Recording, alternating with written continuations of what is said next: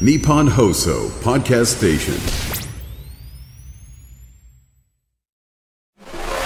Amazon Music Presents 橋本直人鈴木まみこのクロスポット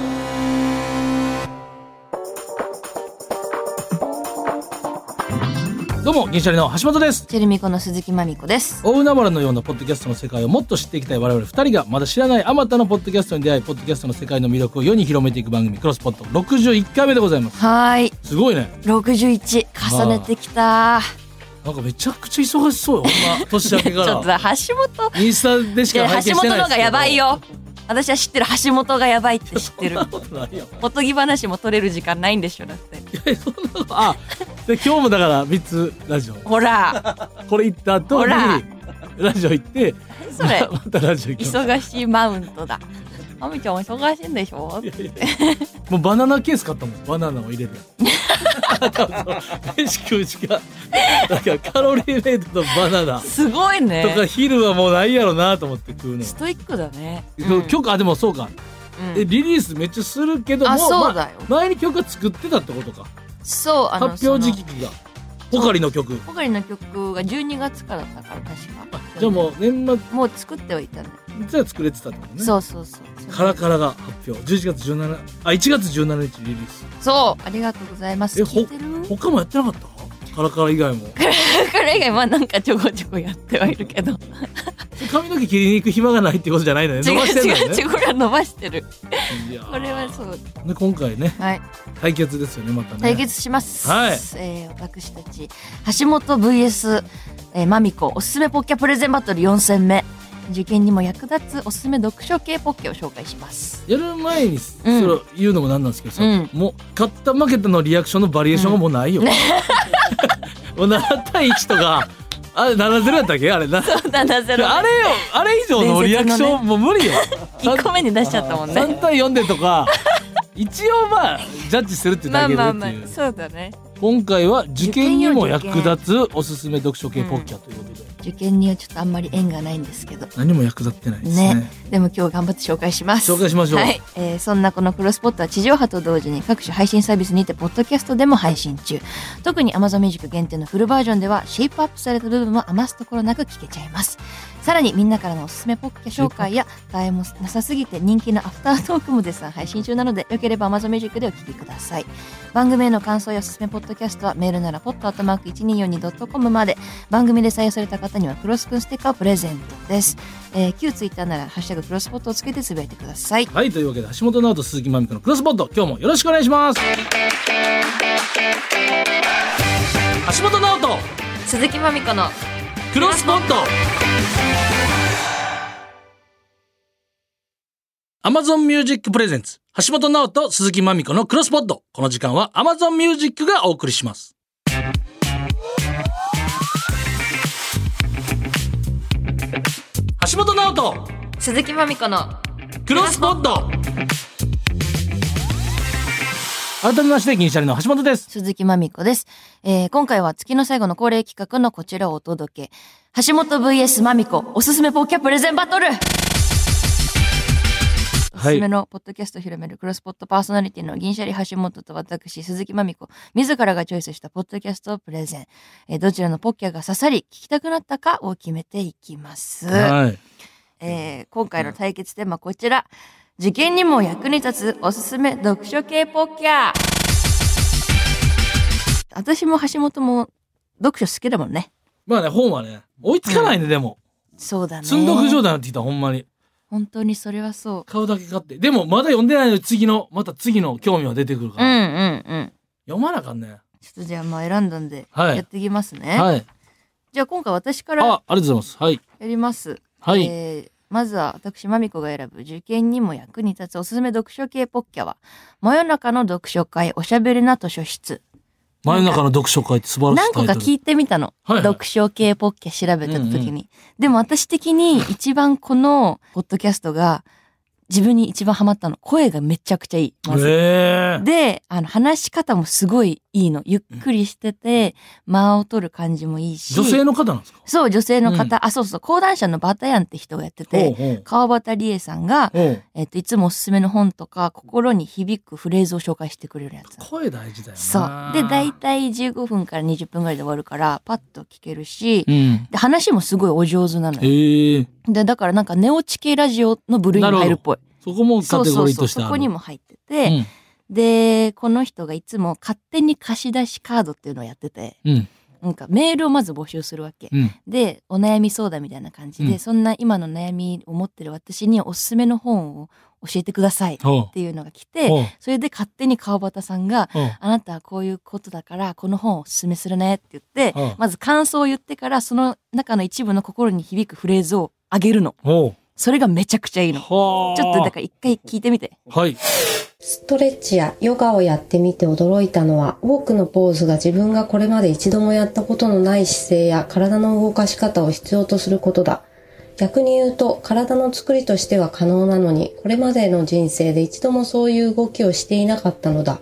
そのことに衝撃を受けた。自分って自分の可能性を全て使って生きているわけではないんだなと、というふうにありました。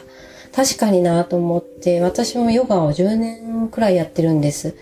太陽礼拝みたいなルーティンっぽい動きは、まあだいぶスムーズにできるようになったんですけど、先生が変わると習ったことない動きが出てきたりして、え、このまま片手を離すってどういうこととか、無理じゃねって思うんですけど、意外と気持ちよかったり、ピタッとはまるとバランス取れたりするんですよね。まあ、あ、全然無理だわってなることもあるし、まあ、そういうこう心も決まりきった範囲でしか動かしてない日常的には稼働してないんだけれども本当はもっと可動域とか動かし方があるのかもしれないなと思いました、まあ、使ってないところ使ってない使い方があるんじゃないかというお話ですごく胸に響きましたね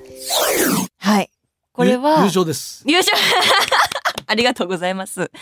いいでしょここれはめちゃねく、ちゃ良かったなあの、まずこれ、最初に言っとけばよかったんだけど、この回は、自分疲れはどんな時に起こる自分に期待しすぎたりしなすぎたりっていうタイトルの回なんだけどい、やちょまさにや今まそうさにやったからでしょうん私たちさ、その疲れてるじゃん。 そうそうそほれんま にいで、これ、これなんだろうとって気になって、やこれやはっすごたらかったそう。あの、まあ、質問者っていうか相談の人うが、んちょっと疲れ、自分にまず疲れ、自分でいることに疲れちゃう。うん何なんだろう自分ってずっとこの体で生きてきてこのそう顔とこの性格で直しもできないしそうなのねで絶対思うことが一回はあると思うのそれがすごく来ちゃった方が質問をしていてそれに対してこの本をって言って自分疲れ心と体の間っていう本をおすすめするのねその中の一つをこれを言ってて、でこのへえ川端さんは私もそうなのって最初に絶対に寄り添ってくれるのうんそれであのこの答えを出してくれるといううか、んそれがめちゃくちゃ良くて、だからその、セラピーに近いんだよね。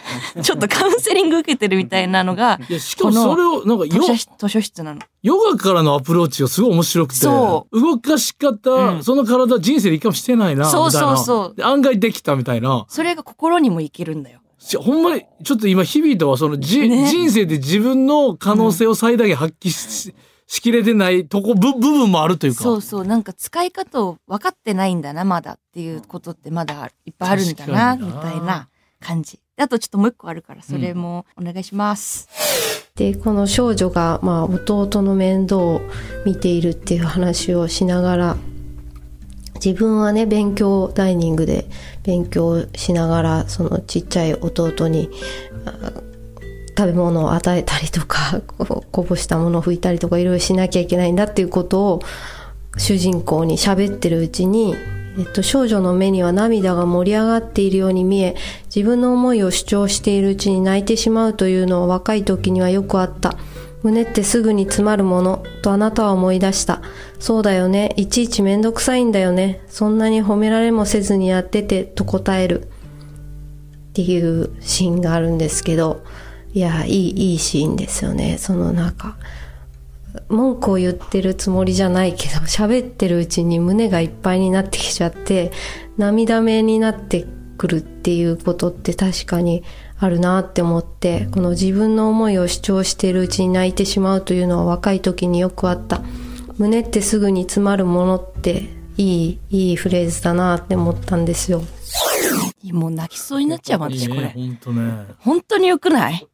これってほんまにあるもんね。あの、そうなの。あるし、なんやったら下手したら、入り口はご機嫌の会話であったのに、いつの間にか、むちゃくちゃ嫌やったことを言う時あるもんなそうそうそうそうここは嫌やったとか、みたいなことに、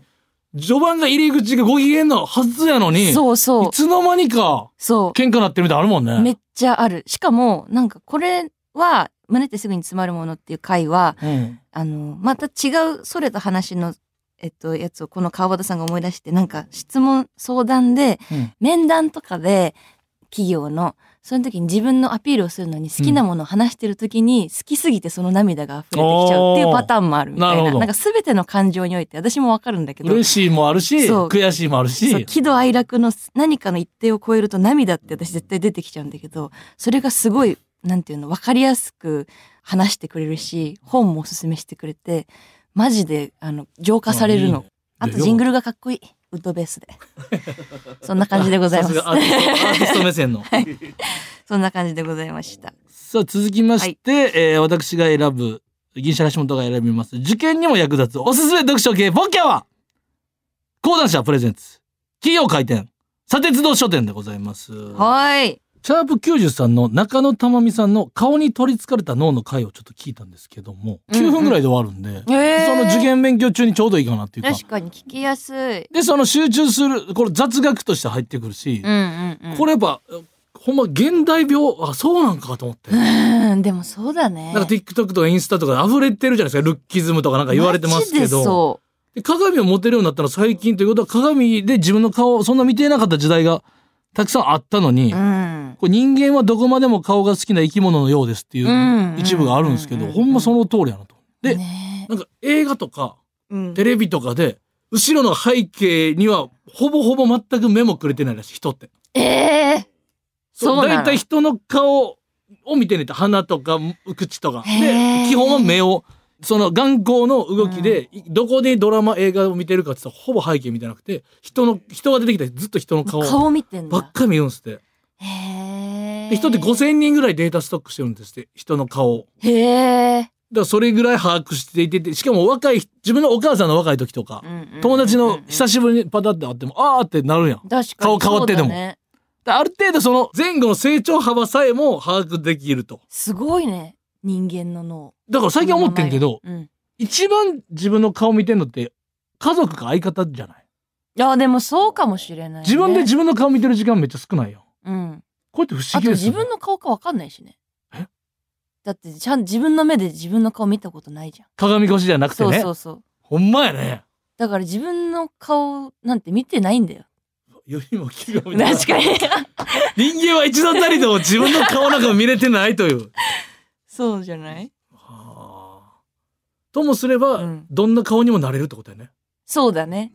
表情だね。だから。表情だうね、ん、表情が。じゃあほんまやなうん。表情だ笑な、顔がいいかもね。はい、ということで二人とも出しましたけれども、えっと、今回はい審査員5人います。挙手制ではい5人、い、いでしょうか。はいでは、えー私、鈴木まみこがプレゼンした真夜中の読書会、おしゃべりな図書室が良かった人。1、2、3、4、5、え、足元曲げ てね。あれ今日よかった四響いたもんなマジお橋本がプレゼンした講談社プレゼンツ金曜回転砂鉄道書店が良かった人。あありがとうご ざいますありがとうございますやめてよかった。え勝ったー !4 対1で、マミコの勝ちでございます。 5対下手確したら俺が入ってる5対1だもんかに。ちょっとなんかえさっきの何やったっけ自分疲れ心と体の間やったっあれ、送るね、後で。マジ、めっちゃいいから。けかもう買うわその本そう本当に私も買おうと思ってる。 えっと、ちなみに他のおすすめや細やかな感想性は Amazon Music 限定のフルバージョンで話したいと思います。以上、橋本 VS マミコおすすめポッキャプレゼンバトルでした。今日紹介したポッドキャストはクロスポットの旧ツイッターでも紹介しておくのでぜひ聞いてみてください、はいそしてとにかくポッドキャスト広めたいでもある我らがクロスポット実際に今日紹介した番組真夜中の読書会おしゃべりな図書室講談社プレゼンツ金曜回転砂鉄道書店を聞いてその感想をつぶやいてくれた人の中から抽選で10名様にクロスくんステッカーをあげちゃいますえーハッシュタグクロスポットをつけてつぶやいてくれた人が対象なので、つぶやく際にはハッシュタグクロスポットをお忘れなく、その中から番組スタッフが DM にてご連絡しますので、アカウントのフォローお願いします。もらった感想ツイートは番組でも紹介させてもらうかもです。ぜひたくさん聞いてつぶやいて、たくさん広めてください。この後はエンディングです。橋本直人鈴木まみこのクロスポット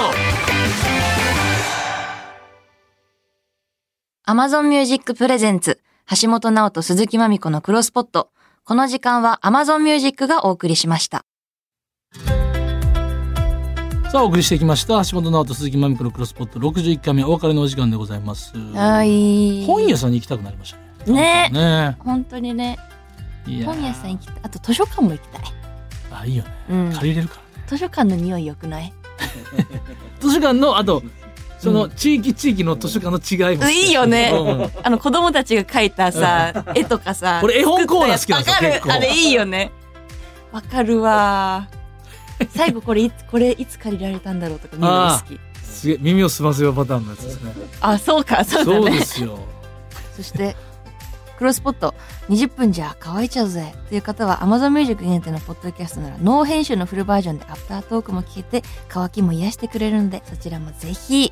そして次回のクロスポットですが地上波の放送はお休みで2月5日の月曜日配信となりますチーム音なるさんが選ぶ知らない世界を開く対談系ポッキャを紹介します面白そうですこれもまた音なるさんに来ていただいて、はいありがとうございます